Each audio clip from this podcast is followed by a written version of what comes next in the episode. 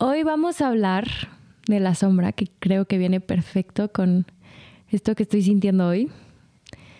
Eh, para mí la sombra es ese espacio dentro de nosotros al que rechazamos porque realmente es lo que más potencial tiene porque es lo que socialmente, familiarmente, nuestro alrededor nos ha hecho como meter adentro de la tierra, echarle mucha tierra y es como, no, no, eso tú no puedes ser.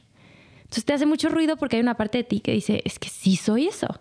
Y tú dices, es que a mí me enseñaron a que no puedo ser eso.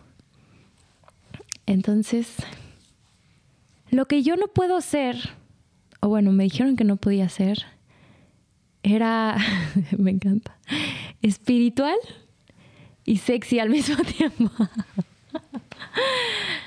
Esto lo digo porque ha sido un conflicto tan, tan fuerte en mi vida en los últimos meses.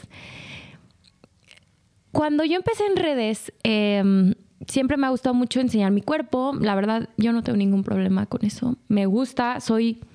Pues es un, es un cuerpo que lo trabajo todos los días. Voy al gym, me gusta cómo me veo.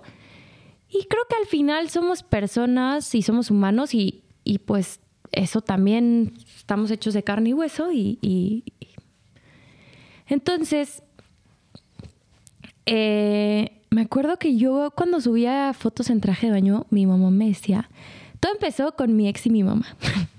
Mi primer ex me decía no subas fotos en traje de baño para que no te vean porque obviamente no era un no era para niñas bien subir fotos en traje de baño.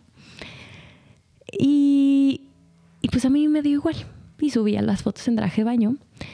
Pero mi mamá también me decía lo mismo, Manu, no me gusta que te vean en traje de baño. Y yo decía, pero ¿por qué? No entiendo. Si, pues es mi cuerpo, o sea, ¿qué, qué, qué? Bueno, eh, yo la verdad siempre he tenido como una culpa al subir fotos en traje de baño o, o, de, o desnuda, ¿no? O sea, digo, tampoco subo así desnuda, pero pero pues tampoco tengo un tema con quien lo haga, o sea, pero en lo personal yo siempre he tenido ese sentimiento de culpabilidad cuando subo fotos en traje de baño y es algo que a mí me gusta, que, me hace, no sé, me encanta, yo me siento muy cómoda con mi cuerpo.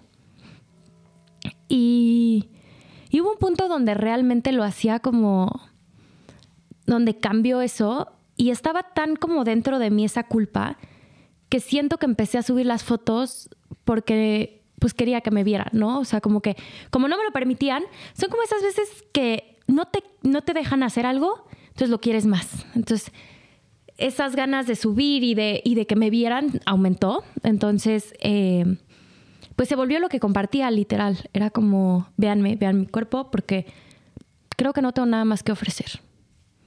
Entonces, eh, pues eso es una de las cosas que, que pues no se me permitía o me sentía culpable.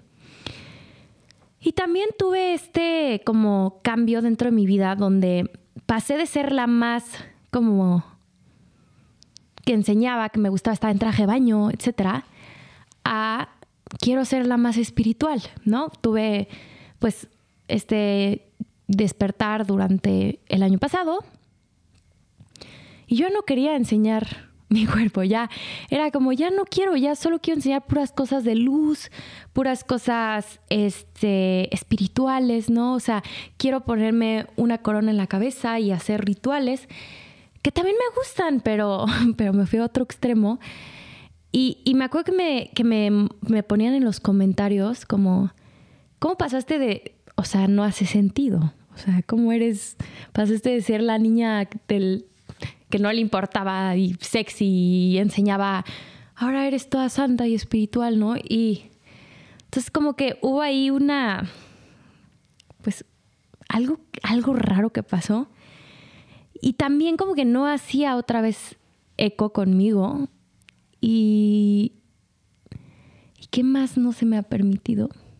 Pues yo creo que ese ha sido un tema, el de mi cuerpo, el de enseñar mi cuerpo. Ha sido algo que toda la vida me ha sido criticado o, como... Sí, o sea, recibía comentarios, me acuerdo que subía fotos en traje y era como, como de mujeres, ¿no? Te ves muy puta subiendo esas cosas. Y yo decía, pero pues, ¿por qué? No, estoy feliz, me siento cómoda con mi cuerpo y qué. Y, y pues sí, ha sido un tema, y sigue siendo un tema, yo creo que todavía me cuesta. Creo que socialmente no, no se ve bien ni está tan permitido por, pues por la sociedad en la que estamos. Hay algo que aparte quiero citarlo porque yo estudio psicología. Eh, hay un término que se llama bypass espiritual, que es algo muy común.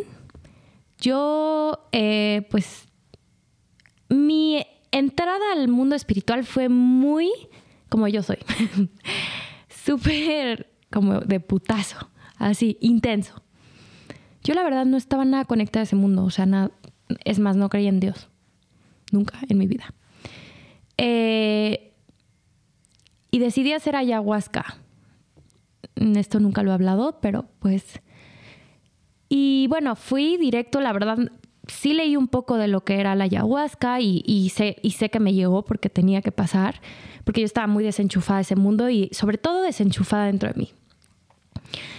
Entonces, al haber hecho pues esta ceremonia, es muy fuerte obviamente, eh, fue como que me enchufaron adentro, se enchufó en mí eso, eso de la espiritualidad, pero me llegó como muy en la cara, así fue como un golpe en la cara que dije, wow, ¿qué es este mundo? ¿No? Entonces empecé a ver el mundo diferente, pero yo creo que todavía no tenía los, pues como las bases para entender y, diferenciar.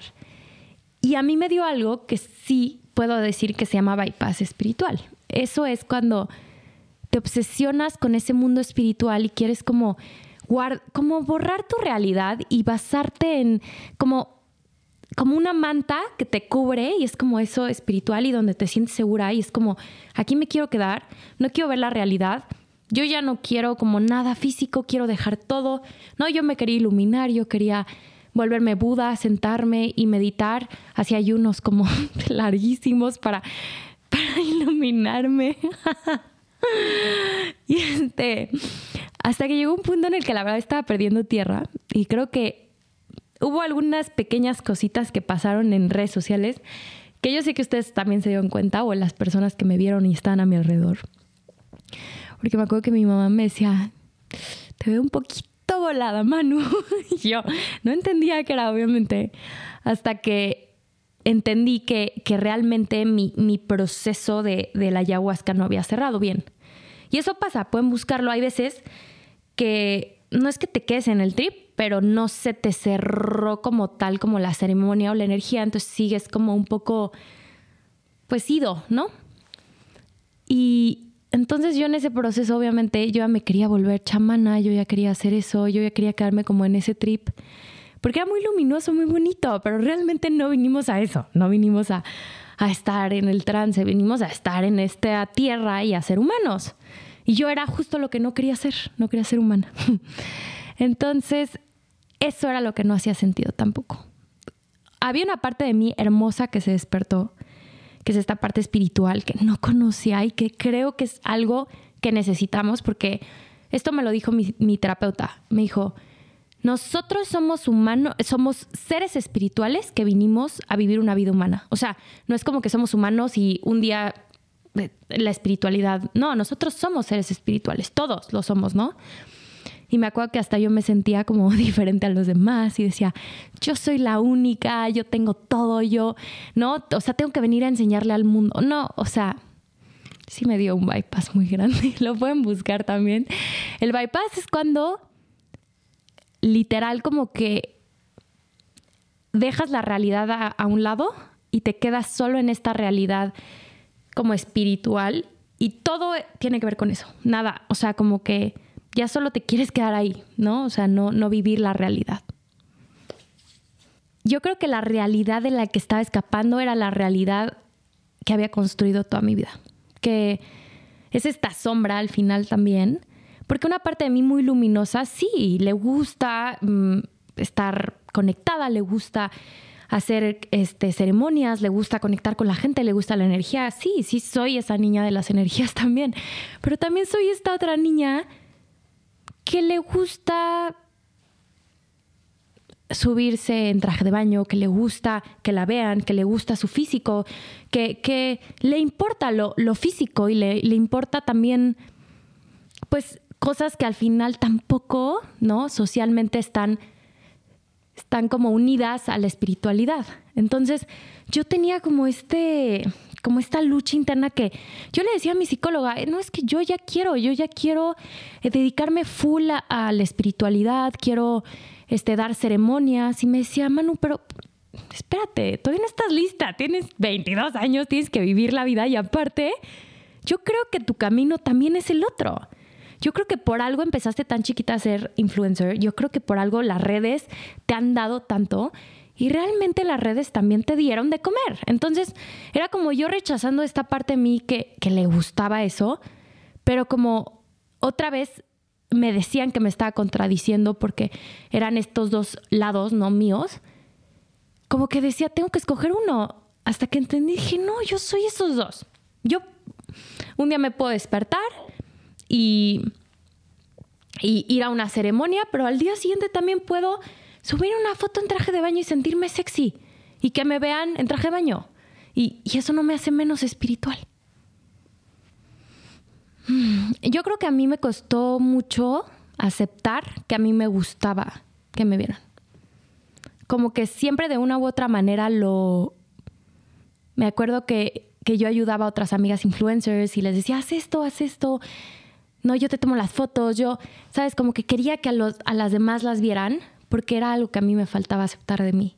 Me gustaba ver cómo, cómo triunfaban, me gustaba ver que estuvieran en, en, en photoshoots o, no, o sea, todo ese mundo, pues siempre había soñado con él, pero realmente no, no aceptaba que yo pudiera estar en él porque, no sé, yo creo que entre las creencias que tengo y, y lo que me han enseñado e inculcado, eso no, no es, no es que no sea lo correcto, pero no está, no hace bien. O sea, entonces, como que a mí me costó mucho aceptar que eso me gustaba. O sea, ahorita que lo estoy diciendo, digo, sí, sí me gusta eso, me encanta, me encanta estar enfrente de la cámara, me encanta tomarme fotos, me encanta, me fascina ese mundo también. Pero yo estaba muy negada y, y porque justo era una parte de mí que negaba y negué por mucho tiempo porque yo creo que es lo que más potencial hay en mí, porque creo que puedo llegar a muchas personas, creo que, que puedo hacer un cambio, puedo, creo que puedo aportar en, en eso y al final tengo mucho que aportar, pero me daba miedo. Esto lo dije en una entrevista y creo que me gusta repetirlo. Yo creo que el que diga que no le gusta ser visto no es un mentiroso. o sea, ¿a quién no le gusta ser visto? Y ni siquiera por tantas personas. O sea, necesitamos que nos vean, necesitamos al otro. Es así, venimos a estar en unidad, venimos a vernos a través de los otros. Y, y a mí me tocó que me gusta verme a través de muchas personas, de reflejarme a través de muchas personas. No significa y eso no es que esté mal o esté bien, es que cada quien viene a, reflejarse con quien quiera y cuando yo, Manu, entendí que, que me gusta llegar a muchas personas, es algo que me motiva. O sea, yo me despierto y digo, a ver, hago esto, no sé, un, una rutina de yoga. Y sí pasa por mi cabeza, ¿por qué no le compartes a las personas tu rutina para que la vean, para inspirar? A mí me motiva, es algo que me hace despertarme y que antes negaba. Y cuando en uno de los episodios dije, la neta no tenía el por qué despertarme, yo creo que realmente era porque no aceptaba que eso era un motor para mí. A mí las redes son un motor. Es algo que me hace crecer, que me hace inspirar, que, siempre estoy creando más cosas y saca la creatividad a todo. Ahorita yo creo que el proceso más como más profundo que estoy viviendo es el aceptar que yo soy todo eso que, he construido hasta ahorita. Porque muchas veces negué que yo era como, no, esos personajes en redes sociales o, o, Pero ahorita es como que sigo teniendo este, esta parte de mí que duda si realmente sí soy todo eso que, viví los últimos meses o, no, porque está esta Manu que le encanta ser vista, que le encantan las cámaras, que le encanta estar enfrente de, de la cámara, que le encanta, pues sí, las redes sociales. Pero también está esta otra Manu que le gusta estar conectada a la naturaleza, que no le gusta como, le gusta como su privacidad, le gusta estar conectada, hacer yoga, estar como, ¿sabes? Como esta parte más espiritual. Y siento que todavía se siguen peleando estas dos partes. Y, creo que no es que se peleen, pero yo todavía, por, por lo que me han dicho, por lo que he, aprendido, es como que se, no, está, no van de la mano. Y me lo han repetido muchas veces, pero yo digo, pero ¿por qué tengo que eliminar una parte para hacer la otra? Si la otra me hace quién soy. Es una balanza. Soy los dos. Y eso me hace estar en balance o estar, ¿no? Entonces, creo que eso es lo que todavía me cuesta y creo que lo seguiré trabajando y aceptando, pero me gusta porque sé que cada una de esas cosas me hace ser quien soy y me hace ser auténtica y me hace ser mi esencia, literal, es mi esencia que va de un lado a otro y que, y que está bien porque así venimos a ser duales en esta vida yo creo que este último año ha sido el año que más sola me he sentido, pero sostenida. Ha sido muy, muy raro. Yo siempre he estado con mucha gente, siempre he tenido muchos amigos, siempre he estado cambiando de grupos. O sea, como que siempre he sido una persona muy para afuera. O sea, soy cero, cero, cero penosa, cero nada, ¿no? Pero este último año fue como que justo porque cambié de un lado a otro. O sea, toqué un extremo, que fue este extremo espiritual, a regresar un poco al medio, que es como entre estos dos, entre estos dos como lados míos, siento que, no sé, fue como extraño porque dejé de conectar con muchas personas con las que conectaba y luego cuando llegué a ese otro extremo, como que empecé a conectar con otras personas, pero, pero cuando me regresé un poco ya no conectaba. O sea, ha sido algo muy raro pero también creo que ha sido una experiencia para mí, para estar conmigo, para entenderme, para conocerme. Entonces no me he sentido sola porque he estado yo. O sea, como que entendí que si yo estoy y no necesito nada más. Que esos momentos de, de soledad, que yo no le digo soledad, le digo solitud, porque es como estar conmigo y es lo que he aprendido este año. La verdad, he necesitado más momentos de solitud y yo creo que era lo que yo estaba pidiendo y lo que quería. Y creo que también, pues son etapas, hay momentos donde estás más llena de gente, hay, hay momentos donde no, ya no conectas con las personas y yo no soy aferrada. Entonces, la verdad es que también he tenido a mi familia y eso ha sido como, y a personas increíbles que también han llegado a mi vida y que de una u otra manera, pues ahí están y yo sé que estoy sostenida y por eso no me siento sola. Solo creo que yo he elegido tener este año de solitud. Creo que el miedo a la soledad es el miedo a escucharnos o a estar con nosotros. Es como miedo a, sí, nos tenemos miedo, es la verdad, ¿no? O sea, es como, híjole, a ver qué me sale, qué me dice la cabeza, no va a parar mi cabeza, ¿no? Yo escucho a muchas personas que dicen, güey, es que yo no puedo estar solo porque mi cabeza no para. Ok, pero ¿por qué no para tu cabeza? Porque no la has escuchado, porque no te has dado una pausa para escuchar eso que tiene que decirte. Entonces, creo que es primordial y creo que es algo esencial antes de que te cases, antes de que tengas hijos, antes de que lo que sea, que aprendas a estar solo, que aprendas a escucharte, que aprendas a que si te sientas 20 minutos a meditar sin nada, ¿no? Porque también, obviamente, pues siempre hay estímulos. Tenemos el estímulo de las redes sociales, tenemos el estímulo de, la música, ¿no? Entonces, como, ok, voy a hacer ejercicio, pero con música, porque si no, no puedo hacer ejercicio. Voy a correr, pero con música, porque no puedo. No, entonces, ok, aprende a que no haya nada de estímulos, a sentarte y a escuchar tu mente y a hacerte amiga. Porque lo que yo entendí es que hasta que no te haces amiga de tu mente, no, no, no, estás condenado, literal, a sufrir. O sea, de una u otra manera, cuando estás solo, ahí va a estar y no va a dejar de hacer ruido. Y con esto me despido. Eh, lo que puedo decir como, como un pequeño aprendizaje o consejo es, abraza esos dos, esos lados o esos diferentes yoes que existen dentro de ti, porque eso eres tú al final, eres todo eso. Y como siempre digo, eres todo lo que eres y yo soy todo lo que soy y, eso es increíble. Nos vemos en la siguiente.